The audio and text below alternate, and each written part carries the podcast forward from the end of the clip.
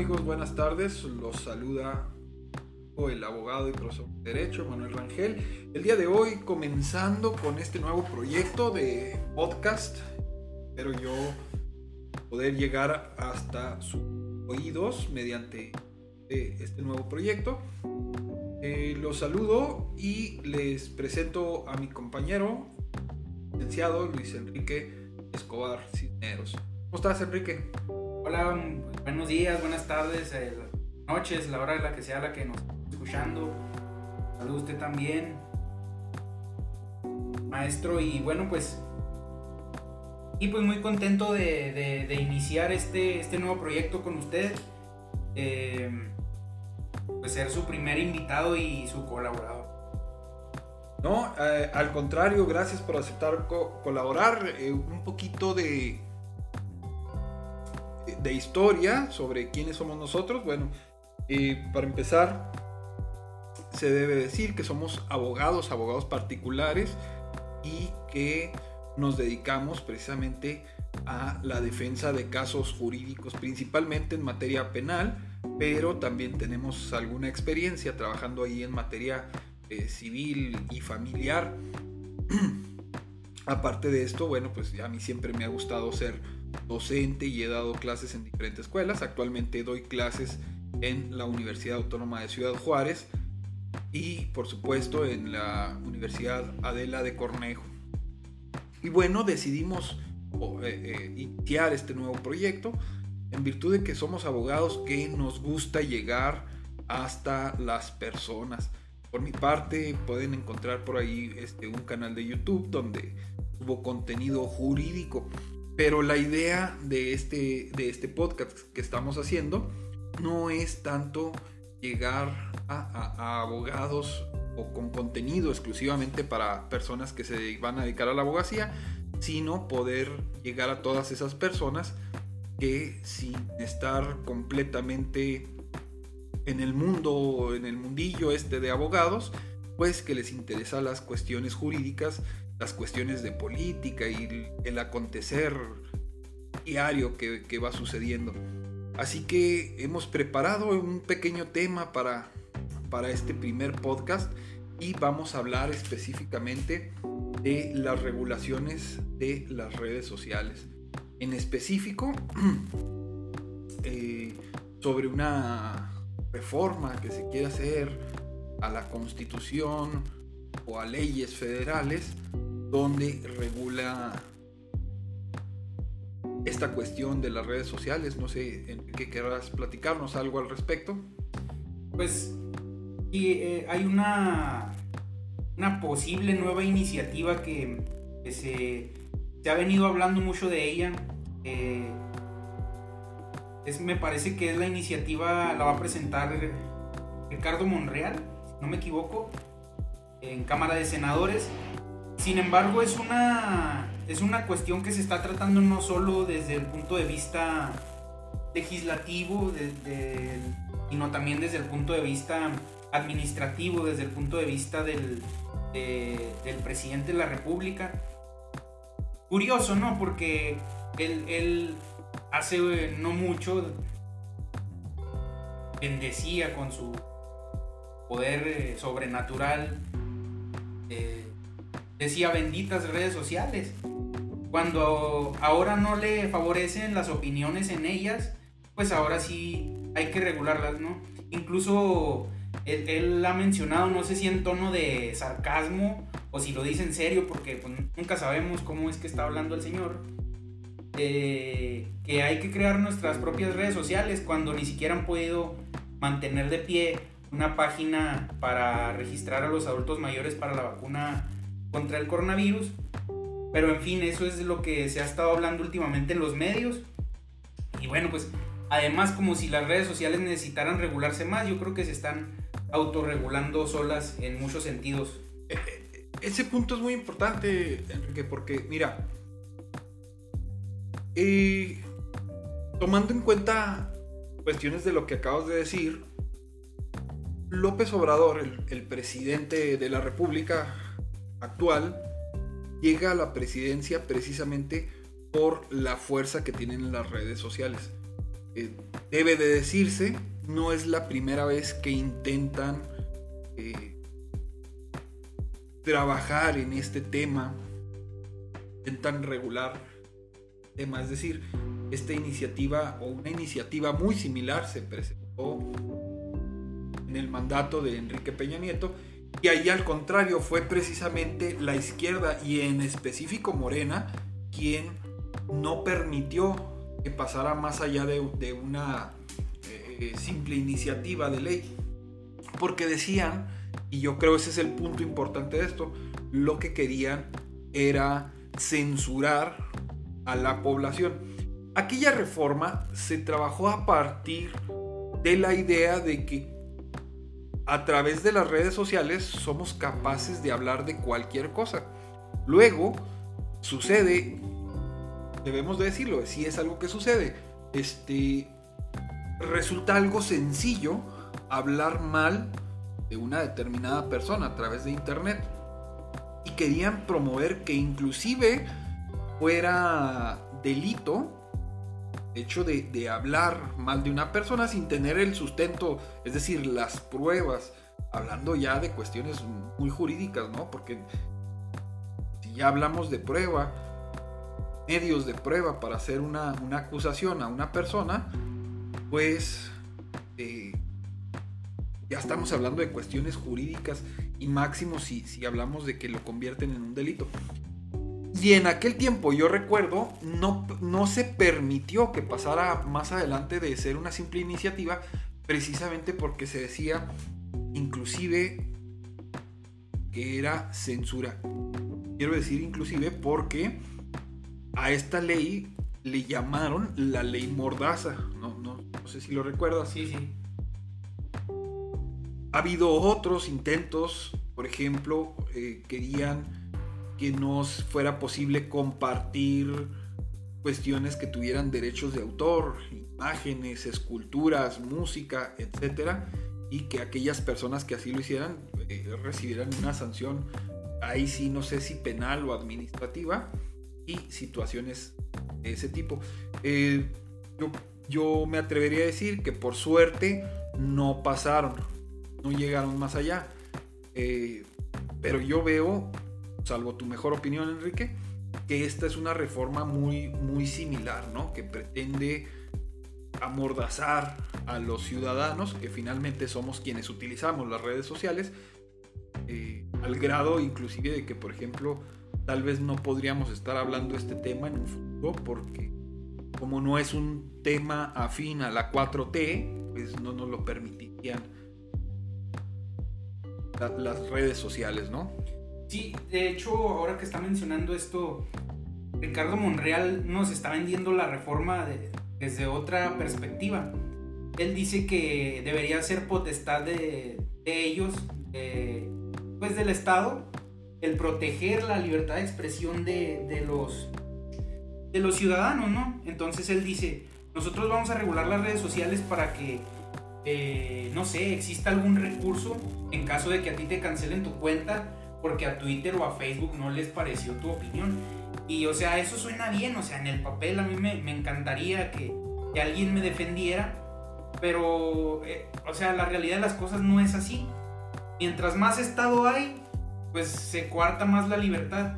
Entonces, en, un futuro ya no va a ser Facebook o Twitter los que per se nos van a, censurar nuestros eh, contenidos o nuestras opiniones ya que ellos, pues como ustedes saben, son muy progres, ¿no? Todo lo que suene a antiprogre, pues ellos te lo, te lo banean. Entonces, eh, lo que es este Facebook y Twitter, pues sí, sí se comportan un tanto, em, ahora sí que autoritarios en, ese sentido, pero yo creo que es solamente una manera amable de vendernos la, la nueva reforma ¿Para qué? Pues para que ahora los que nos vayan a censurar sean los del gobierno y no ya las redes sociales. Es decir, eh, pues no sé si es capricho o, qué esté pasando. Esto también cobró más fuerza ahora que a, Donald Trump le, le, cancelaron todas sus cuentas de redes sociales. Y yo sé que, que a muchos no les cae bien Trump, a muchos sí. Pero bueno, ese no es el tema. eh, a, alguien en especial aquí en México, Donald Trump, le caía pero súper bien. Y ese es a nuestro presidente Andrés Manuel. Entonces, eh, pues no sé, no sé por dónde vaya, si es capricho, si, si es este, va en serio la cosa. Pero yo, yo creo que para mí, esperemos que esto no, no, pase de una simple iniciativa. Pues que ahí se quede porque sí, sí se me hace peligroso porque tendríamos miedo después de opinar. Sí, mira, y, fíjate cómo viene justo después de esta cancelación de estas eh, cuentas de Twitter, eh, porque lo relacionas con, López Obrador, este, varias de esas eh, cuentas que fueron bloqueadas fueron cuentas afines a la 4T. Inmediatamente después de que sucedieron esto, quien comenzó con, vayamos, con, este debate sobre si deberíamos de, revisar estas situaciones fue la exministra y secretaria de Gobernación, Olga Sánchez Cordero. E, entonces, yo lo puedo decir eh, sin pelos en la lengua, de ahí viene, de ahí viene esta situación, ¿no? que en la ley, como tú dices, suena muy bien.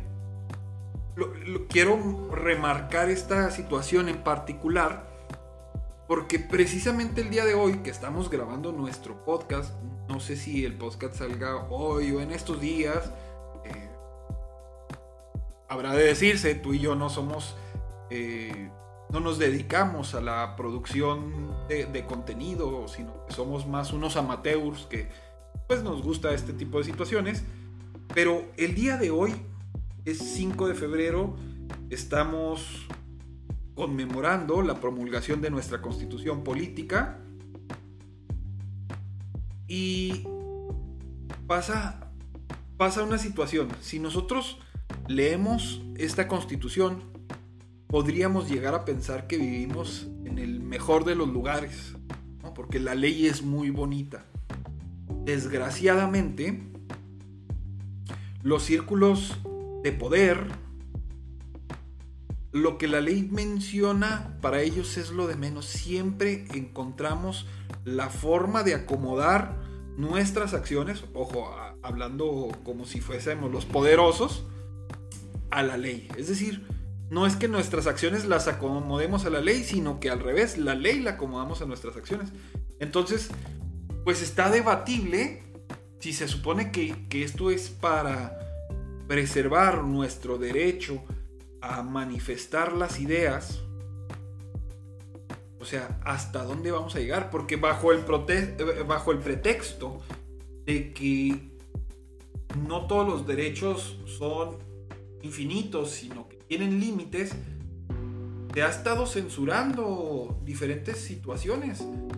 Por ejemplo, si tenemos libertad de decir que la mujer ha sido opacada durante muchos años y que por tanto el día de hoy necesitamos empoderarlas para que pueda eh, gozar de los mismos derechos y de las mismas expectativas que un hombre, pero no podemos decir justo lo contrario, porque entonces viene eh, este colectivo progresista de las feministas y nos va a censurar. ¿sí? Ahora imagínense que, este simple colectivo se, vuelva fuente de poder y ahora ellos son los que dictan las conciencias y que nosotros no podemos opinar. Por ejemplo, eh, algo que está sucediendo ahorita tan fuerte como es el caso del padre Aristeo Vaca, del que probablemente hablemos la próxima semana, el licenciado Escobar y su servidor, eh, donde al menos lo que publican los diarios es que está este grupo feminista presionando para que se haga justicia. Y ustedes no me pueden ver, pero lo estoy haciendo entre comillas, justicia, porque para ellas justicia es que de ningún modo este hombre pueda salir de prisión o pueda salir absuelto. Cuando nosotros que somos abogados lo sabemos y lo decimos con todas, con todas sus palabras, o en cualquier juicio una persona puede salir absuelta o puede salir condenada. Es decir, tanto puede ser mentira. Fíjense, está en redes el hashtag de yo le creo a la niña. sin saber nada del caso, la gente dice que a la niña habrá de creérsele, habrá de tomarse como prueba absoluta el dicho de la niña, cuando en realidad no es así. Eh, la corte, a través de la jurisprudencia, ha establecido cuando el dicho de una víctima de violación puede ser tomado como una prueba preponderante o no. Entonces, ¿qué decimos los abogados en este sentido? Los abogados decimos, bueno, si existen los elementos para creer en el dicho de la niña, que se le crea a la niña, pero si no existen estos eh, eh, elementos de credibilidad, entonces que no se le crea. Insisto, pero este es un pensamiento de una persona que, es libre de su pensar, que no está influenciado por cuestiones como el feminismo, y que hoy en día, si esta ley pudiera ser aprobada, podría ser tomada fuera, como que está fuera de los límites de mi libertad de expresión, y entonces mi expresión, mi, manifestación de esta idea que yo tengo, pues sería coartada. Entonces, cuando, cuando pasa de, un, de un privado al gobierno, evidentemente al gobierno le va a ser censurable toda idea que esté en contra del gobierno, cosa que no pasaba con los privados, eh, donde digo, como bien comentas tú, Enrique, eh, lo cierto es que ya estaba medio medio opaco esa situación, ¿no? Por ejemplo, eh, no podías decir groserías. Eh, eh, Facebook te acepta que digas cualquier grosería siempre y cuando no sea alusivo a la palabra eh, en contra pues de la identidad de género, ¿no? Porque si no, pues ahí recibes una sanción, tres días sin poder comentar o, o te pueden hasta cancelar la cuenta, etc. Cosas que yo sí considero que son una censura, una censura además que no merece la pena, pero que si está en manos del gobierno, ahora sí que ni siquiera esto que estamos diciendo lo podríamos llegar a decir. Así es, maestro. Eh, de hecho, yo iba justo a, tocar esos puntos que usted acaba de, hablar. son tres en específico. Primero, que si, si va a ser ahora el, Estado quien tenga la potestad de, censurar o, de decir eh, cuál es la opinión que vale y cuál es la que no, pues nada más lo que estamos haciendo es, es cambiar de víctimas. Es decir, si antes eh, te, censuraban por, por hablar mal de, cierto movimiento, ¿no? Como el movimiento LGBT, el movimiento feminista, eh, ahora se te va a censurar si hablas mal del Estado o del gobierno. Y eso suena a pues, algo muy absolutista.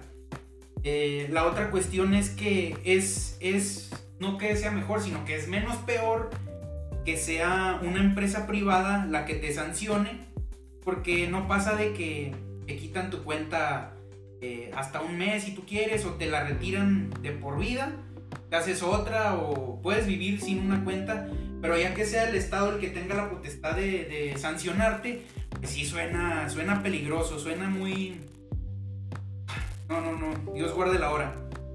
Y el tercer punto que quiero tocar eh, va relacionado con lo que hablaba ahorita sobre la constitución, sobre eso de, que ya no es acomodar tu comportamiento a la ley, sino la ley a la constitución. Hay una película muy interesante que toca este tema que se llama La ley de Herodes, del año 99. Esta película es, producida, bueno, es dirigida por Luis Estrada, que ustedes eh, de haber escuchado hablar de esta trilogía de Luis Estrada.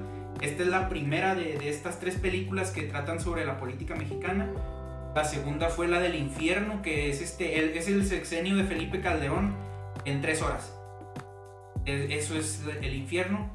Y la tercera fue la de la dictadura, dictadura perfecta, que es una crítica al, gobierno corrupto de, Enrique Peña Nieto, que hay que decirlo, no porque estemos ahora em, criticando a, los actuales, quiere decir que nos gustaba cómo hacían las cosas los anteriores, la verdad es que, o sea... Porque no va a faltar el progre que diga, ah, no, es que te gustaba cómo estaban andando las cosas, pero no es eso, ¿no? No, no, no, no va por ahí el asunto, o sea, no no somos del PRIAN, ni teníamos privilegios, ni nadie nos quitó privilegios. O sea, no nos quitaron privilegios porque no los teníamos. Entonces, en, esta película, eh, pues trata sobre esto, ¿no? Es, es un... Si la quieren ver, pero básicamente es sobre un alcalde de un pueblito que se le estaban saliendo las cosas de control le dicen, no, pues tú nada más tienes que reformar eh, la ley a tu, a tu conveniencia y pues todo te va a salir bien. Eh, era, primero era un buen tipo, ¿no? Un tipo muy, muy humilde, honorable, pero con esto de el hambre de poder cada vez se hizo más corrupto. Eh, en fin, pues él estaba personificando a cualquier personaje de, la redundancia, del PRI. Incluso pues ahí sale el sello del PRI a la descarada en la película. Eh, y justo estos personajes, incluso este actor Damián Alcázar, que es el que protagoniza estas tres películas, eh, pues son muy afines al, gobierno de, de, este nuevo, este actual presidente. Me llama la atención cómo es que antes, lo que antes ellos criticaban, lo que llevaban al cine para mostrarle al público la corrupción que se estaba llevando a cabo en aquellos años, tanto en el 99, eh, que esta ley de Herodes es, una crítica a toda la corrupción del PRI del siglo XX, eh, y luego la corrupción de Peña Nieto en el infierno, eh, perdón, de Calderón en el infierno, y luego la de Peña Nieto en la dictadura perfecta. Me llama la atención que, que entonces con aquellos presidentes, estos actores, productores, directores, sí se fijaban en, la corrupción y ahora que estos quieren hacer justo lo mismo, ajustar las leyes, eh, la constitución a su comportamiento, pues ahora no, no, les llama la atención. O sea, se está teniendo una em, idolatría a, la figura actual presidencial que resulta ser muy peligrosa eh, si nos ponemos a pensar en gobiernos absolutistas como el de Corea del Norte, ¿no? Donde eh, pues se le llama gran líder, eh, en la escuela pues es una doctrina hablar bien de él, no puedes hablar mal de él porque te pueden ejecutar. Entonces, las cosas pequeñitas que, suceden, que ustedes creen que, no son importantes, y lo son, porque a lo mejor no, no es toda la realidad estas cosas pequeñitas, pero son síntomas de, esos sesgos personales que tienen estos, estos individuos que nos están gobernando actualmente. Fíjate, qué bueno que mencionas a este país, Corea del Norte. Porque les va, Corea del Norte es uno de los países que tiene reguladas las redes sociales. al grado de que no puedes publicar nada que al gobierno le parezca que no debe ser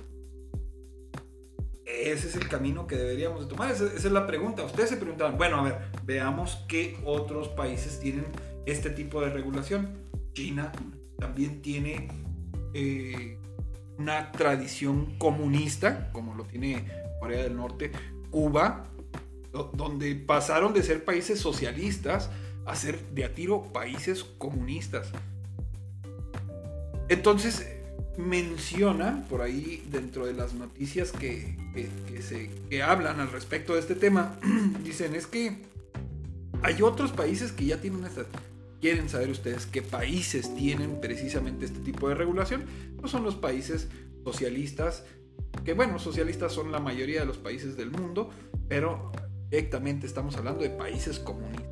Entonces, al grado, a este grado creo yo que podemos caer si no cuidamos mucho, con mucho objetivo eh, este tipo de, información. Claro que al día de hoy desconocemos en qué sentido va eh, la, la, dinámica que, propone el senador. La iniciativa no, no, ha sido presentada aún, me parece que es... Eh, no sé si hoy o, el lunes, pero es uno de estos días. Sí, sí, comentaron que era en estos días. Entonces no se ha presentado, no conocemos. Lo que sabemos es lo que sale en los diarios, desgraciadamente a, nosotros, lo, pueblo, que formamos parte del Estado, se nos, somos los últimos en saber lo que está mencionando o lo que se pretende hacer.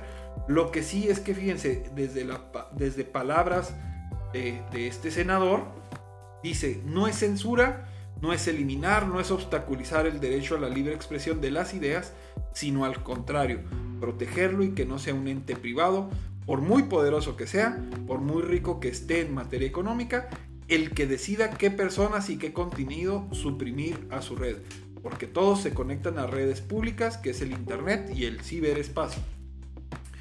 Entonces, insisto, de, fondo se oye padre, no se trata de censurar o estar eliminando la libre expresión, dice él mismo, sino de que sea el Estado quien pueda censurar y eliminar, o sea, que no sea un ente privado. Y yo le soy muy sincero, yo preferiría que lo hiciera un ente privado, que en determinado momento, si no me parece, puedo, puedo dar por terminado esta situación, simplemente no entrando, a que sea el gobierno el que, que me dice qué puedo y qué no puedo decir. Ahí es donde está la problemática.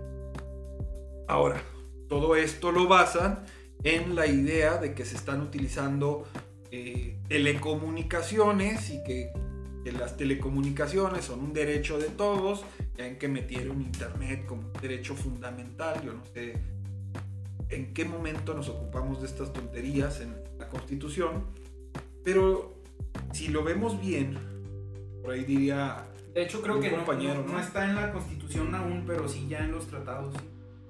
Sí, sí, sí.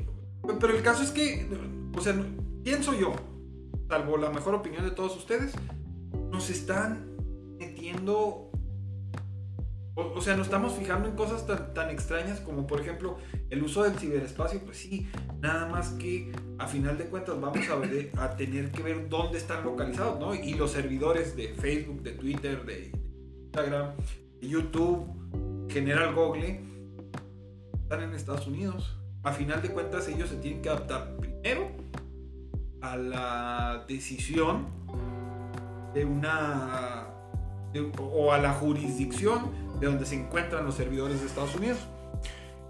También me llama la atención, y a ver si, si, podemos ver un poquito esta situación, que dice, bueno, el, el, gobierno va a hacer su propia red social. Este, dice Enrique, ni siquiera pueden hacer una página para que registren a los a los adultos mayores, a, nuestros viejitos, para que reciban la vacuna. Yo te soy sincero, ¿eh? yo nunca he visto una buena página web de algún servicio del Estado. De alguna dependencia, no. De ninguna. O sea, el SAT, y, y, ahora sí vamos con los tres niveles, ¿eh? o sea, para que no digan que ah, es que les paga sus gobiernos locales. No, tampoco. O sea, y son los peores, ¿no? Los peores, las peores páginas son las del gobierno del, las del municipio, las, de gobierno del estado también deplorables. Fíjate, esto es importante decirlo porque nosotros eh, no sabemos quién nos escucha. Puede ser en, algún otro lugar, pero nosotros estamos en Ciudad Juárez. ¿Por qué, ¿Por qué menciono esto? Porque nosotros al vivir en Ciudad Juárez resulta que el presidente constitucional, Estados Unidos mexicanos, el país en el que vivimos, viene del partido que él mismo creó, Morena. Pero en nuestro gobierno, porque así como somos mexicanos, somos chihuahuenses, en el Estado Libre Soberano de Chihuahua está gobernando Javier Corral, que viene del Partido Acción Nacional. Luego, además de ser mexicanos y chihuahuenses, somos juarenses, que significa en el municipio actualmente está uno que se dice independiente, se ha dicho independiente, que actualmente milita en Morena, pero militó también en el PRI. O sea, esto es importante porque no le estamos echando a unos y a otros no. O sea, ni en el gobierno federal, que es de Morena, ni en el estatal, que es del PAN, ni... Bueno, ¿cómo calificarías tú, Enrique, a, al señor Cavada que es independiente chapulín, no sé. No sé cómo llamarlo. Pero, pero no es moreno ni, ni es blanquiazul, ¿no? No, no es ni de aquí ni de allá, pero es de todo el mundo a la vez. Pues digamos, eh, tenemos un presidente chapulín que brinca de, partido en partido. Y, de los tres, de veras, no se hace uno. Y, perdona que te haya interrumpido, pero, pero pienso que era importante mencionar, porque decimos, o sea, los tres niveles de gobierno, porque luego no falta el de derecha nos va a decir, ah, es que son chairos. Y, y el de izquierda nos va a decir, pues es que son derechairos. Así es. Pero no sé tú, yo me considero de centro. Yo no sé si centro derecha o derecha, Pero eso será tema para, para otro podcast porque aquí sí nos podemos extender por horas. Este, Eh, lo para que- varios podcasts entonces. Lo, lo que dice el actual presidente que es la derecha, eso no es la derecha. O sea, la, la verdadera derecha es otra cosa. La izquierda también es otra cosa. Entonces yo me considero pues más tirándole a ideas de derecha en, en muchos temas. Jamás me consideraría de izquierda. Tal vez por eso no me gusta nada este gobierno que pues se hizo muy popular este personaje a lo largo de la historia, ¿no? Como uno de los estandartes de la izquierda mexicana. Pero estábamos hablando de precisamente de, las páginas web de, de los gobiernos que pues son malas, o sea, no, no levantan, son, son... Están porque tienen que estar, o sea, nada más de, de mero requisito. Y pues sí, sí me preocupa que, que ahora el gobierno quiera poner una, una red social. Si, si Facebook se nos cae cada dos meses, cada tres meses, YouTube, eh, WhatsApp, Twitter, se, se caen, o sea, se caen, tienen sus, sus, sus problemitas a veces. No me quiero imaginar qué va a pasar con esta red social que ellos quieren crear.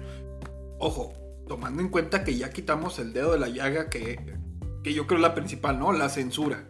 Sí, O sea, ese es el problema principal, ¿no? Pero y segundo, y, y de veras se los digo, el gobierno mexicano no tiene la capacidad de hacer una, una red social tipo Facebook. ¿no? Y, que además, este, pues, con lo de la censura, es peligrosísimo porque este gobierno es muy caprichoso, es muy eh, autoritario, aunque no, aunque no lo quieran aceptar.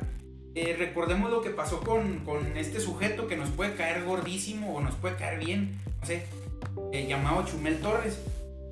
O sea, fue un efecto de bola de nieve. eh, este sujeto que hizo muy mal, eh, no, no estoy diciendo que, que haya hecho lo correcto, le pone un apodo al hijo del presidente. Ustedes ya sabrán qué apodo y por qué le puso así. Eh, y les digo, fue un efecto bolita de nieve. Bueno, todavía no nos censuran, ¿por qué no decirlo? Le puso el chocoflan. Bueno, eh, usted lo ha dicho, no yo. Eh, eh, aquí la cuestión es que fue una bolita de nieve que se fue haciendo grande hasta que el presidente ya quería cerrar la CONAPRED. ¿Qué es la CONAPRED? Pues es la Comisión Nacional para erradicar la discriminación. ¿no? Algo así de la discriminación. Que critíquenme si quieren, porque no me sé el nombre completo o bien, pero el presidente dijo que era la CONAPRED. O sea, O sea, él no se lo sabe tampoco. él no se sabe ni, ni, las, ni las siglas bien. Entonces, eh, pues fíjense cómo, cómo fue creciendo esto. De hecho, a este Chumel le, le quitaron un programa que tenía en HBO. Eh, él dice que no fue por esto, que fue por otra cuestión eh, más interna de la empresa. Él lo estaba escuchando en una entrevista que dio. Pero no, yo digo que sí tuvo que ver con esto de, de la, del apodo que, que le puso a este, a este muchachito. Después, pues, pidió disculpas públicas en Twitter. Pero, o sea, es lo que les digo, es tan caprichoso el gobierno que no han entendido que son figuras públicas y a lo que están expuestos. Ahora, no estoy diciendo que tengamos el permiso, nada más porque somos ciudadanos, de ponerle apodos a nadie. Voy por el sentido de que los, como decía ahorita aquí nuestro compañero Rangel, los chairos, pues son los primeros que eh, no bajaban de estúpido a Enrique Peña. Se pintan solos, ¿eh? Y, y a, y a las hijas, o sea, ¿qué, qué, qué tanto no les decían por redes sociales? Ah, fíjate, a- a- había dos cosas que yo quería decir. Ah, número uno, eh, insisto, no es que nos gustara cómo, cómo, cómo se hacía política antes, pero esto tiene, tiene años, ¿no? Es decir, a la, a la ex esposa del expresidente, de prostituta no la bajaban Así es. solo porque trabajaba para, para Televisa, ¿no? Para una empresa eh, televisora, la yo quiero decir así, la más importante De Latinoamérica. de, de Latinoamérica. Y de prostituta no la bajaban, Así es. ¿sí? Ahora, A, a este Calderón no lo bajan de borracho, de de borracho, sí. Y, los memes están durísimos. Ah, ah. y, y, fíjate, Calderón lo que hace es, sale y dice, ¿saben qué? Yo no tengo problemas de alcoholismo, y háganle como quieran, pero no te andas censurando. ¿Sí? Este, y dos, ojo, eh, eh puso el chocoflán, yo lo dije, porque Enrique dice, bueno, lo, dijo, dijiste tú, cabrón, a mí no me vas a echar la bronca. No, yo lo dije, digo, así le puso él. Así, o sea, le, falta ahí un poquito de clase. Sí. pero, pero otra cosa es que habría que preguntarle a él, no sabemos si a él la clase le importe. ¿Sí? A lo mejor no le importa la clase. Y, lo curioso es que eh, los, los del PAN, todo, yo, yo veo que son los que más de todos la arman ay, ¿qué tiene? Que le digamos. Y le empezaron a decir ellos, pues también a todos ellos les faltó clase, ¿no? Sí, sí, claro. Eh, es como, como les digo, lo que ha hecho este. Este señor, Andrés Manuel, desde que tiene sus 12 años en campañado, fíjense ya, aún de presidente sigue en campaña el tipo. parece campaña, no parece un gobierno. Pero bueno, eh, ya hasta se me, se me fue de lo que estaba hablando. nos pasa a todos, Enrique. Y sí, cada vez más seguido. Y les comentaba que eh, la, cuestión del, de, este presidente que, llegó pues prometiendo muchas cosas, ¿no? Criticando a, a todo mundo, que él sí iba a hacer las cosas bien pues no, resulta que, tiene prácticas, tiene sesgos y pues recordar que su primer partido pues fue el, que tanto él ha criticado, que es el PRI. Y que, también va a ser tema para platicarlo más adelante porque de veras sí hay mucho que criticar. Y el día de mañana aprueban esta iniciativa, iniciativa, quizás sea nuestro último podcast libre, no, lo sabemos cuando, si llegue a realizarse, si llegue a publicar, es han de saber que existe todo un proceso legislativo y si se culmina, no sé, si el día de mañana usted escucha este podcast, Enrique y yo únicamente hacemos hablar bien de la 4T, no tenga la menor duda de que estamos siendo obligados a ello. Este, y bueno, este, pues yo quiero agradecerle a, todos aquellos que llegaron hasta este punto y decirles que vamos a tratar de estar grabando cada, cada viernes, subiendo episodios. Vamos a, intentar eh, subir este podcast al menos a tres plataformas, ya les estaremos dando. Plataformas que vamos a tratar de distribuir este contenido y les pedimos que si les gusta el contenido que estamos creando para ustedes, este, pues nos sigan y nos escuchen. Así es, pues no queda más que agradecerles a los que nos estén escuchando aún. Eh, espero no se les haga pesado esto que, estamos, bueno, más bien la manera en lo que, en lo que estamos hablando. Les recomiendo también suscribirse a mi canal de YouTube. Eh, lo buscan como abogado Enrique Escobar. Ahí les va a aparecer mi canal inmediatamente. Eh, suscríbanse. Yo también estaré subiendo ya próximamente más emisiones de mi podcast que lo había tenido por ahí en stand-by. Que si le seguía, que si no, pero yo creo que sí le vamos a seguir. El mío nada más es por YouTube por lo pronto. Entonces pues les recomiendo que vayan. Igual pueden escuchar los que ya están ahí grabados, son alrededor de 8 capítulos. Y aún así vamos a estar subiendo nuevo contenido. Y pues nada, agradecerles a, ustedes por, por escucharnos. Aquí a, al maestro Rangel por, por la invitación a este, a este proyecto de él. No, hombre, nada que agradecer. Al contrario, eh, te agradezco que estés aquí con nosotros y agradecido con toda la audiencia que lleguemos a tener. Créanos, este, su opinión para nosotros es muy importante. Si tiene algo que opinar o decirnos, puede hacerlo a través de las eh, redes sociales. Eh, por mi parte, tengo una página de Facebook, eh, me encuentra como Lick Emanuel Rangel. En Facebook me encuentra como Rangel-abogado. Perdón, en Twitter me encuentra como Rangel arroba rangel-abogado y e en YouTube como Emanuel Rangel. Este, y bueno, pues eh, hemos llegado al final de nuestro primer episodio. Muchas gracias.